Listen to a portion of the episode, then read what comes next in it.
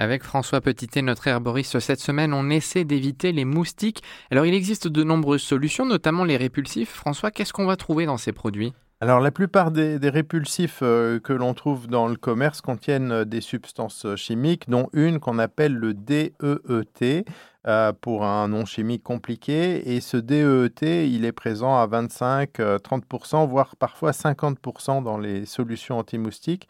C'est probablement le plus efficace, en tout cas celui pour lequel la rémanence va être la plus longue. La rémanence, c'est le temps pendant lequel le composé va être actif. On trouve aussi d'autres substances qui s'appellent IR3535 ou icaridine, euh, mais toutes ces substances euh, sont d'autant plus actives qu'elles sont bien formulées. Donc il y a une grande importance de la formulation euh, du, composé pour faire un, un bon anti-moustique. On va trouver aussi dans le commerce des produits à base de citrodiol. Et le citrodiol, en fait, c'est une molécule qui est présente dans certaines huiles essentielles, comme par exemple l'huile essentielle d'eucalyptus citronné. Donc, euh, euh, on a parfois un peu d'étonnement quand on voit des avis tranchés en nous disant que les huiles essentielles, ça ne sert à rien, mais qu'après, on voit de la promotion de produits à base de citrodiol, qui est un extrait d'huile essentielle. Voilà, donc euh, l'eucalyptus citronné, c'est un bon anti-moustique, mais avec une, une rémanence donc un peu plus faible que celle de produits chimiques comme le DET. On est bien placé pour savoir sur RZN Radio que les huiles essentielles sont utiles. On a d'ailleurs toute une collection sur le sujet.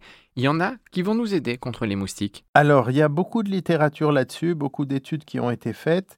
Et euh, évidemment, ça dépend euh, euh, du, type de moustique, ça dépend de la façon dont ont été appliquées ces huiles essentielles, mais le pouvoir répulsif des huiles essentielles a bien été montré. Il y a, des huiles essentielles euh, que je vous cite comme ça, comme l'huile essentielle de tagette, de népéta ou de férule gommeuse, mais c'est des huiles essentielles qui va être très difficile de se procurer, donc vous n'allez pas faire des répulsifs avec ça.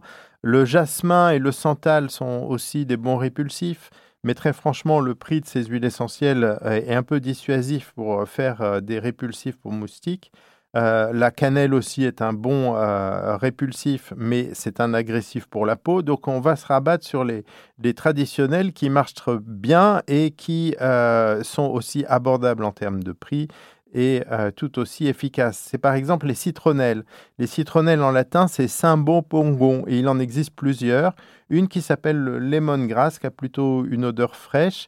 Euh, et puis d'autres citronnelles comme la citronnelle de Ceylan ou la citronnelle de Java, euh, qui elles ont plutôt une odeur typique de citronnelle anti-moustique.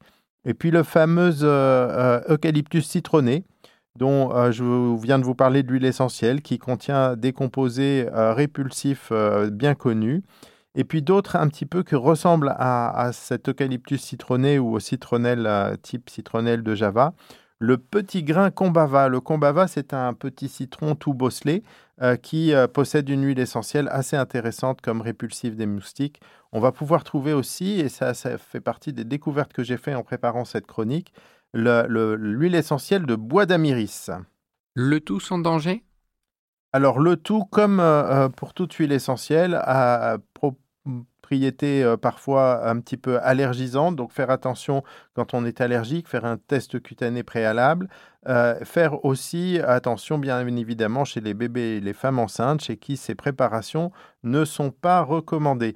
Et puis euh, chez eux, pour les bébés et les femmes enceintes, on va préférer bah, les hydrolats. À chaque fois qu'on obtient une huile essentielle, on peut obtenir un hydrolat.